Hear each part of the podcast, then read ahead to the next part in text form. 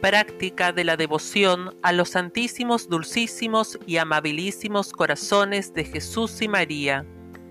Su autor, el padre José María Maucheri. Año 1743. Lectura Mariana Pérez de Durán. Para el día 31 del mes, no desistió el Divino Corazón de Jesús de instituir el Santísimo Sacramento por los sacrilegios con que previó había de ser tratado de los malos sacerdotes. Consideraré que donde mostró más el Divino Corazón de Jesús el exceso imponderable de amor que tiene a sus escogidos, fue en que por su respeto no desistió de la institución del Santísimo Sacramento a vista de los enormisísimos ultrajes que padece de los malos sacerdotes previó el amorosísimo Jesús, que así como de los doce que sulimó al apostolado, el uno, que fue Judas, la había de ser traidor, así previó que de los que escoge para ministros de sus altares, muchos, peores que Judas, habían de serle traidores y no sólo comulgar en pecado mortal, como él, sino celebrar y hacer con sus palabras bajar del cielo y tener en sus manos sacrílegas a Jesucristo Hijo de Dios,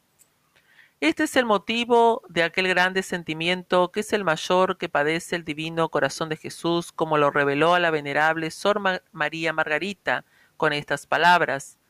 Y mi mayor dolor es que padezco estas injurias aún de las personas que me están especialmente consagradas. Y a la verdad, ¿qué mayor pena puede haber para su divino corazón que verse en manos de un alevoso que con capa de amistad le hace bajar del cielo y sumiéndole le mete entre una manada de demonios? ¿Qué dolor más sensible que ver que aquellos mismos que ha elevado a la suprema dignidad del sacerdocio vestidos con las ropas sacerdotales y representando la misma persona de Cristo, suben al Santa Santorum con conciencia de pecado mortal y que rodeados de demonios se atreven a ofrecer el altísimo y tremendo sacrificio del cuerpo y sangre de nuestro Salvador? Oh, válgame Dios, asombra solo el pensar la enormidad de este sacrilegio, que aquel hombre, a quien el Hijo de Dios ha fiado todos los tesoros de su sangre preciosísima, en cuyas manos ha puesto su cuerpo, su alma y su divinidad, y en una palabra, a quien ha hecho sacerdote suyo y Cristo del Señor, ese mismo se atreva a ofenderle sacrílego en el mismo altar, en el mismo sacrificio, y con Cristo nuestro bien en sus manos, que no sea a cargo ni de su alta dignidad, ni del lugar en que está, ni del ministerio que ejercita, que no tema que Jesucristo algún día desde la misma hostia que sacrílegamente consagró, no le mire con ojos de juez severo, y con la misma sangre que hizo bajar del cielo, no firme la sentencia de su eterna condenación. ¿Es posible que tenga osadía para consagrar y elevar la hostia sagrada, sin reparar que de su boca y de entre sus manos salen legiones de demonios, dueños de su alma, y a quienes tiene entregado su corazón? Entretanto, el mismo Jesucristo, aunque asistido de millares de ángeles, se ve precisado a estar entre dragones y basiliscos infernales. Santa Teresa de Jesús, una vez entre otras, vio que al elevar un mal sacerdote la sagrada hostia, salían de su boca dos formidables culebras que, enroscadas por los brazos del mismo sacerdote, llegaban con la cabeza a emparejar con Cristo sacramentado. ¡Ay horror! Mas esto, que alguna vez ha manifestado Dios visiblemente, sucede invisiblemente siempre que semejantes sacerdotes o monstruos infernales se atreven a celebrar en pecado mortal. Oh Dios omnipotente, lo que aquí más me admira es la imponderable paciencia con que sufrís a los que más obligados a serviros son los que más enormemente os injurian. ¿Cómo no mandáis que les trague la tierra y del mismo altar les arrebaten los demonios? Pero vos, Jesús amabilísimo, sufrís estas injurias y previéndolas, no dejasteis de instituir este adorable sacramento por respeto de los muchos sacerdotes santos y otras almas fervorosas que con sus sacrificios, comuniones y otros relevantes obsequios templan vuestros enojos y procuran adelantar vuestra mayor gloria. Ea pues, almas devotas del Santísimo Sacramento, esta es la consideración que os debe mover a multiplicar con más fervor los obsequios a este Señor, en desagravio de tan enormes injurias como padecen el sacramento que instituyó por vuestro amor.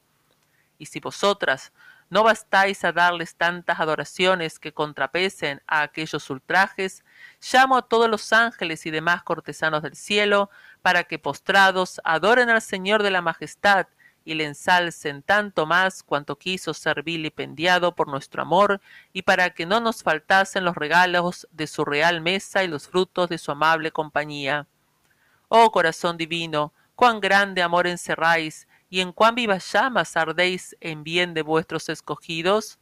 Yo os adoro, y doy gracias cuantas puedo de tanto amor, y me llegan al alma las injurias que por mi respeto padecéis en el adorable sacramento sea alabada vuestra infinita bondad de los ángeles, de ángeles y hombres, ahora y por todos los siglos. Amén. Consideraré sobre lo mismo el sentimiento del sagrado corazón de María a vista de este monstruoso atrevimiento,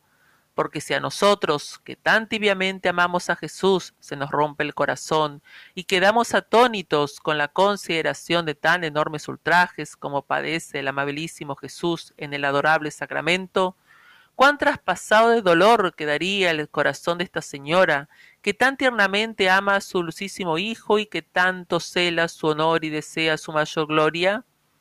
Vio ella con la luz sobrenatural que le fue dada por una parte la suma injuria que a Dios le hace aquel traidor sacrílego que se atreve a tomarle en sus manos y asumirle dándole por compañía una legión de demonios que están apoderados de su alma